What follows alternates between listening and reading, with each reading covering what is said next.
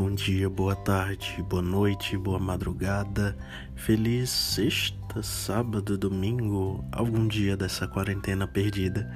Está no ar mais uma vez o podcast Oscarizado. Eu sou Vitor Santiago, nas redes sociais, arroba pvictorsantiago. E Estamos aqui mais uma vez. Olha, confesso que foi difícil voltar. Eu passei aí duas, três semanas sem produzir nada. Coisas da quarentena faz a gente às vezes ter um bloqueio criativo e querer se afastar um pouco. Mas aqui é uma coisa bem descompromissada, então realmente é, não tenho a fidelidade de estar aqui toda sexta. E essa semana eu tava pensando em também não gravar mas aí eu disse: não, deu para assistir algumas coisas nessas últimas semanas, então vamos falar um pouquinho. Bom, a quarentena continua sendo difícil para todo mundo. Acho que tá todo mundo pirando de certa forma e o tempo vai passando, então a gente vai vendo. Acho que além da insegurança anterior que começou em março de tipo o que virá, a gente continua com essa insegurança, o que virá. Apesar de alguns locais no mundo já estarem meio que agendando a sua volta às rotinas, Portugal, por exemplo, retornou à rotina, a Alemanha está se preparando para voltar. Infelizmente, aqui no Brasil, tudo é retardatário e nós não chegamos nem no pico. É, a população não se cuida, então isso acaba gerando uma ansiedade geral. Isso reflete também no que a gente faz. Então é normal se sentir mal, se sentir deprimido. É normal não querer fazer nada e tá tudo bem. E a gente tem que entender isso. A gente está num processo de isolamento, não é férias. Bom, dito isso, é, tem sido complicado achar conteúdos novos, apesar de estarem saindo séries e tudo, os filmes a gente está dependendo mais do que já tinha sido lançado em 2019 e no início desse ano, e também as, platas, as plataformas de streaming. Bom, então hoje eu resolvi fazer um aumenta e diminui edição especial. Sim. Bom, andei assistindo algumas coisas e resolvi falar um pouquinho aqui o que que eu aumento, o que que eu diminui então a gente vai fazer o seguinte: eu separei aqui, felizmente teve mais aumenta do que diminui. Então vou começar com os diminui, certo? Antes eu queria só dar um recadinho. É, essa semana, mais especificamente na terça-feira, eu fiz uma live com uma amiga, a Letícia, arroba Letícia Albuquerque. E a gente falou de séries que todo mundo ama, mas aliás, séries que a gente ama, mas que as pessoas não conhecem. E assim, foi bem legal ver as pessoas espantadas como tem séries realmente que, tipo, nossa, a série existe e a sinopse dela é legal. Então eu vou conferir. Então receber esse feedback foi bem bacana, bem positivo. Bom, e a gente inaugurou aí uma nova fase, a fase das lives e tal. A gente vai voltar em breve com é, outro conteúdo, com outro tema. E vai ser isso. Mas eu vou estar sempre divulgando aqui, certo? Então vamos começar. Bom, o aumento e diminui dessa semana eu resolvi focar em filmes e séries, então pode ter acontecido coisas do mundo do entretenimento que não foi legal. Pode, mas eu me sinto melhor hoje falando disso. Isso aí a gente pode deixar da próxima semana. Bom, como eu disse, vamos começar com o diminui, certo? Ah, complicado falar desse primeiro aqui. É o filme A Casa. No primeiro programa, quando eu falei do Poço, eu citei as produções espanholas que a Netflix tem abraçado cada vez mais. É um, é um país que produz muito conteúdo e que aqui no Brasil a gente consome muito. Como eu falei, é La Casa de Papel, Elite e o próprio O Poço. Então foi com isso que eles lançaram A Casa.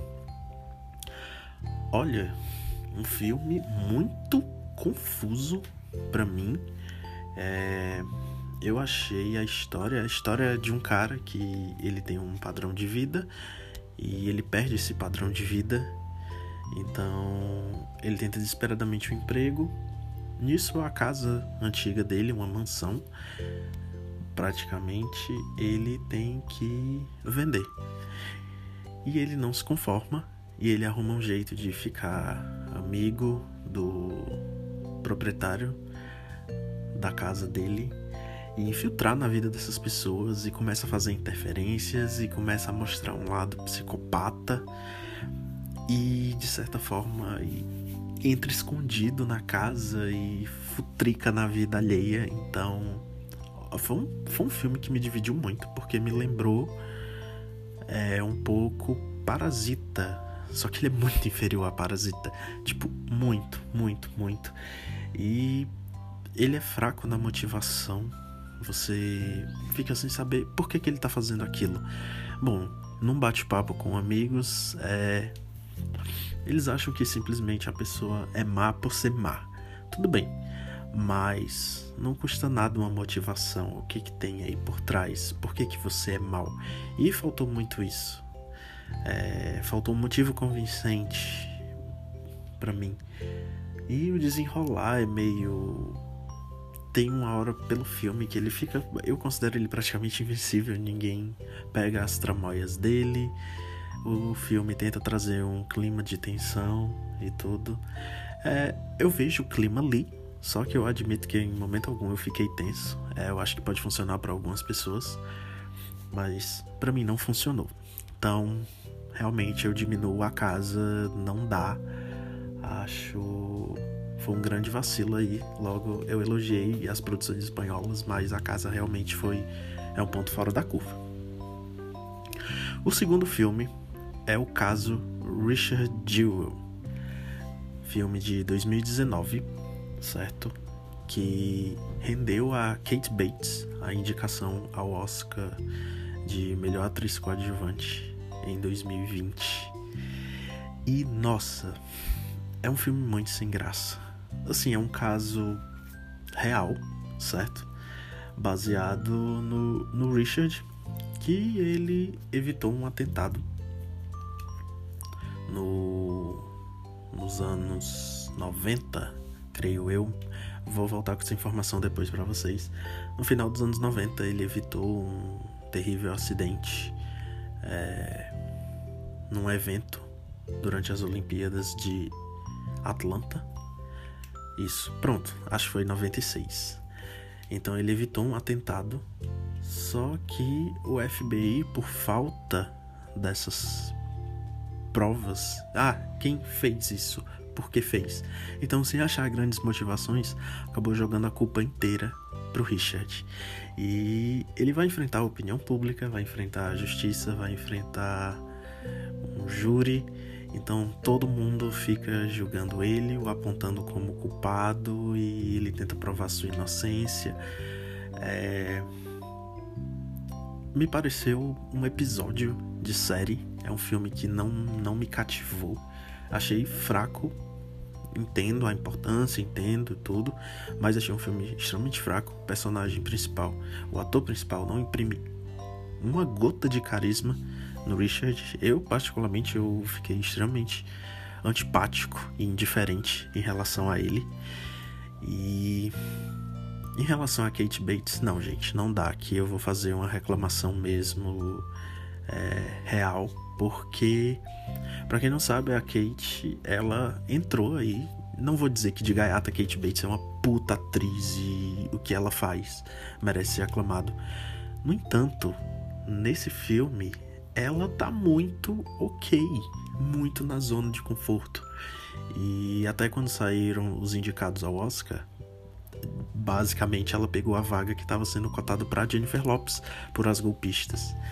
E eu ainda não tinha assistido esse filme e eu tava tentando, eu não. Vai ter uma explicação aqui para Kate Bates ter pego o lugar da Jennifer Lopes. Vamos ver, vamos ver, vamos ver. E esse momento não veio.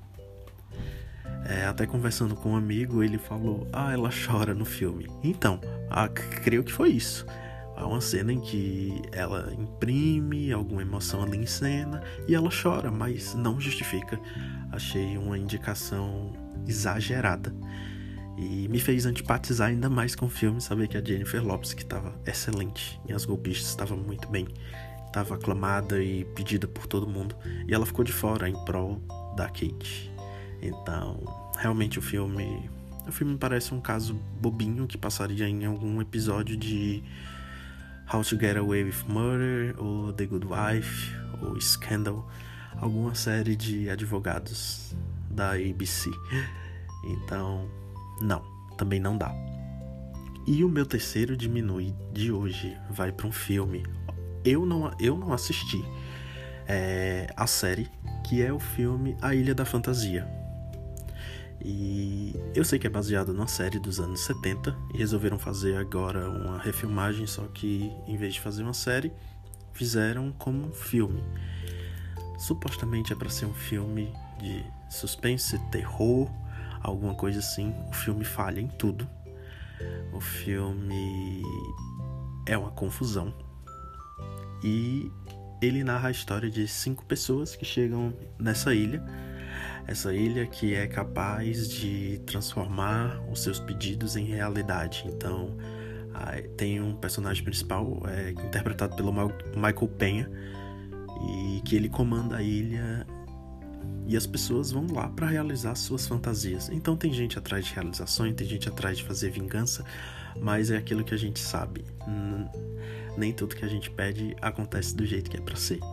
Então começam a acontecer coisas estranhas, começam a aparecer figuras estranhas, os sonhos não saem como deveriam ser.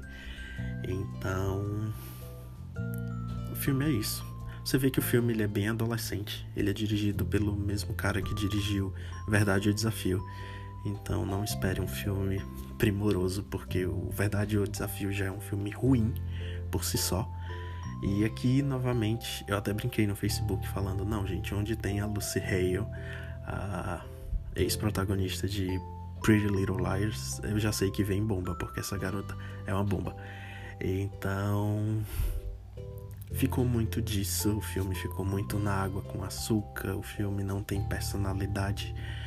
O cenário dele, que ele é gravado, a ilha é real e, e é lindo, realmente. É, a locação é muito bonita. E acho que é o único ponto que eu posso destacar positivo. Mas atuações são fracas, o enredo é fraco, tá todo mundo atuando no automático. Então não, gente, se vocês tiverem outra coisa para fazer, vão fazer, mas não assistam a Ilha da Fantasia, certo?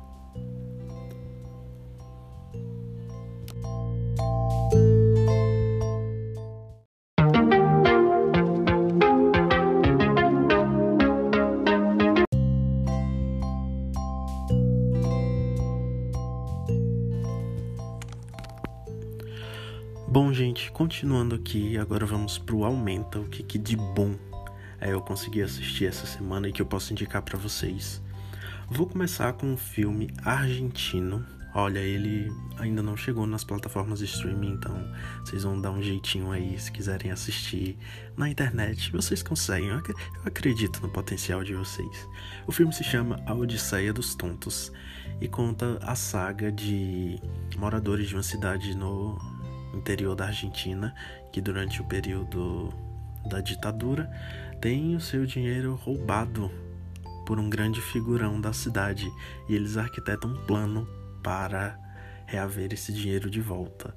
Olha, o filme é muito interessante, certo? E vale muito por ter o ícone argentino Ricardo Darim atuando em cena com seu filho, o Tino Darim. Então é um filme bem legal, tem momentos. A comédia dele é muito leve e é legal para você ver a jornada mesmo, entende? Esse bando de, como o próprio nome diz, esse bando de tonto é, se reerguendo, se organizando para poder ter o dinheiro que é deles por direito de volta. É, vale muito a pena. Eu confesso que quando eu vi esse filme, pra na internet, eu fui pelo elenco, real, real, real. E eu me surpreendi. Então, A Odisseia dos Tontos. O outro filme, ele é em inglês, se chama Você Não Estava Aqui. E é um filme que conta a história de uma família em um processo financeiro complicado nessa nesse Reino Unido já com a ação do Brexit. Então, é uma família em crise que tem que se desdobrar com filhos complicados. Tem um filho em particular do, do protagonista que ele é extremamente difícil de lidar. Então é um filme que tem uma carga dramática muito grande. É, as atuações são extremamente incríveis e o filme ele vai por uma onda que você mergulha naquela tristeza, naquele pessimismo da família. É uma situação ruim atrás de uma situação ruim que acontece com eles e que de certa forma os fortalece e nos deixa realmente tocado assim. Foi um filme que me deixou bem pensativo e me deixou até mal depois de assistir. Então, você não estava aqui, só procurar também lá na, naquele site que a gente consegue assistir algumas coisas. E assistam e depois venham debater comigo qualquer coisa. Minha terceira indicação cinematográfica vai para a animação da família Adams. Isso, Família Adams, nosso filme lá da infância dos anos 90. Que eu adoro esse filme, realmente. Eu, a família Adams marcou a minha infância. Christina Ricci de Vandinha, Angélica Houston como a Mortiça, maravilhosa. E a minha surpresa foi o anúncio desse filme de animação da família Adams. Eu confesso, quando eu fui assistir, eu assisti com uns dois, três pés atrás. Eu dizia, ah, esse filme, animação, família Adams, isso não vai dar certo, não vai prestar. Gente, o resultado foi muito bom, incrível. O gráfico do desenho tá muito legal. A história é aquilo, é basicamente a mesma do filme dos anos 90. É a família Adams lutando contra o preconceito da cidade e outras figuras a fim de expulsá-los. E o filme é muito divertido. Realmente, assim, é um filme leve. É aquele filme que você, você tá sentindo pesado. Então, bota a família Adams, sabe? Sim, vai curtir e tudo. Você vai se divertir muito. E.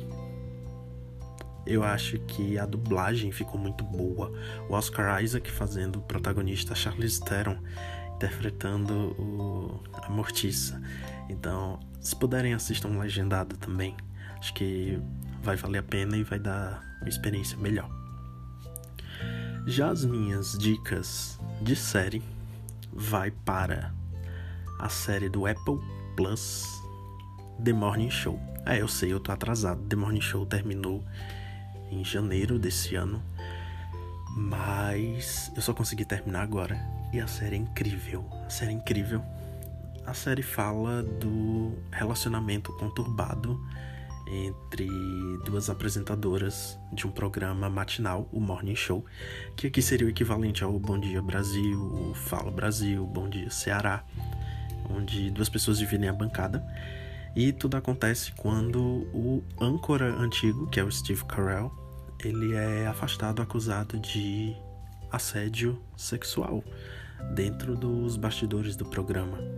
E nisso ele é afastado e ele faz par com a a Jennifer Aniston na bancada e de repente ele sai e eles têm um perfil.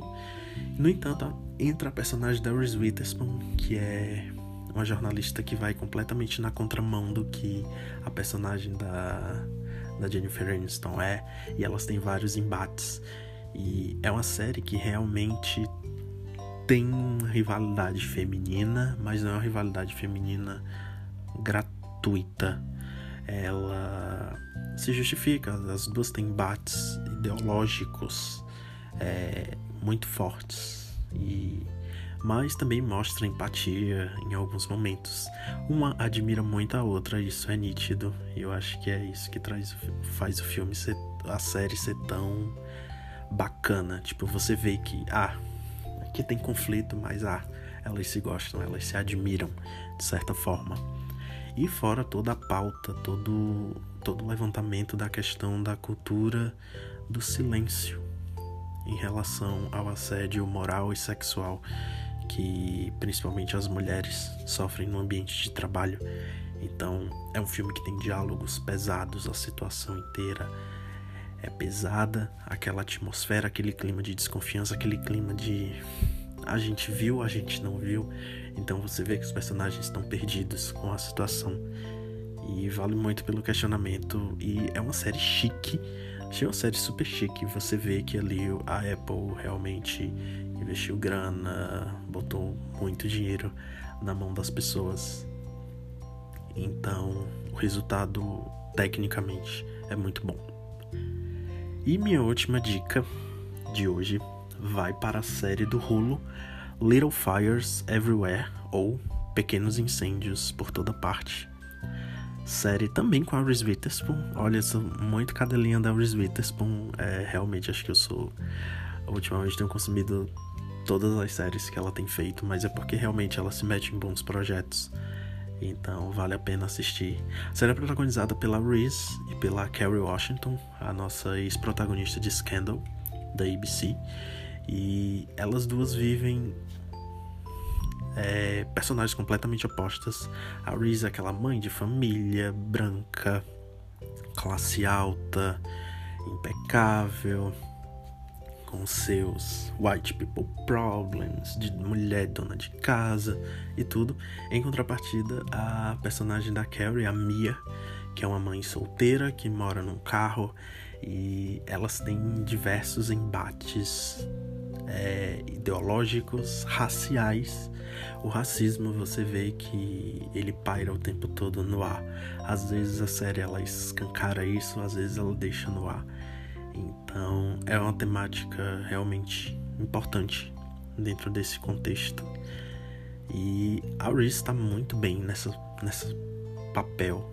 A Carrie eu tenho minhas ressalvas, eu acho que ela realmente, às vezes ela exagera nas caras e bocas quando não precisa, mas ainda assim ela é uma atriz muito acima da média.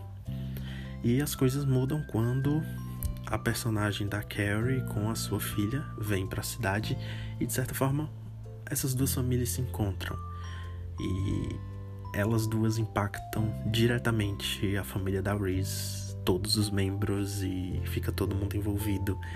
E vou dar um spoilerzinho, mas a série começa já com um puta incêndio. Acho que daí vem pequenos incêndios por toda parte. Um puta incêndio onde já gera aquele clima. Quem pôs fogo na casa da personagem da Reese?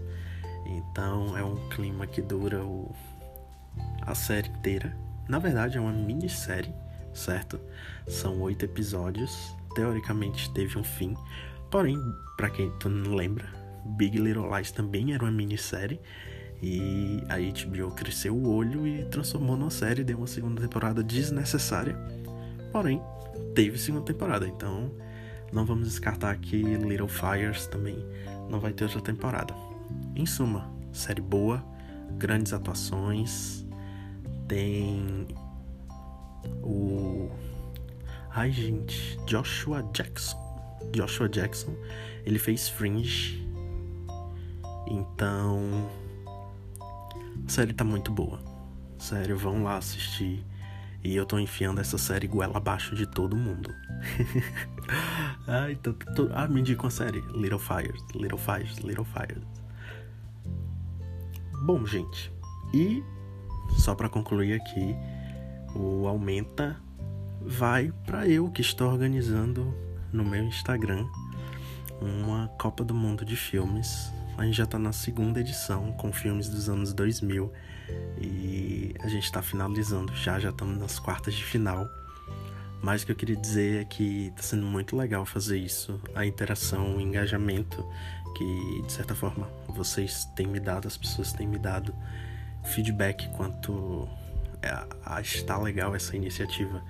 Então está sendo bem bacana. Vão vir outras competições por aí, certo? Com outros temas, outros embates. Tá bem divertido, tá bem legal essa troca de energia. Bom, e a gente vai ficando por aqui certo? Hoje mesmo foi. Eu resolvi não me aprofundar tanto num, num tema, num filme, numa série. É, prometo voltar logo fazendo análises mais detalhadas. Realmente hoje a coisa foi mais para não abandonar vocês, para dizer que ah, eu tô aqui, o projeto continua firme e forte. Hum, logo voltaremos. Teremos convidados? Espero que sim. É, vamos trazer filmes antigos? Com certeza. Então, é isso. Desejo tudo de melhor para todos vocês. Fiquem bem nessa quarentena, se hidratem, mantenham-se sãos e vai dar certo. é isso, um beijão, fiquem bem, até a próxima.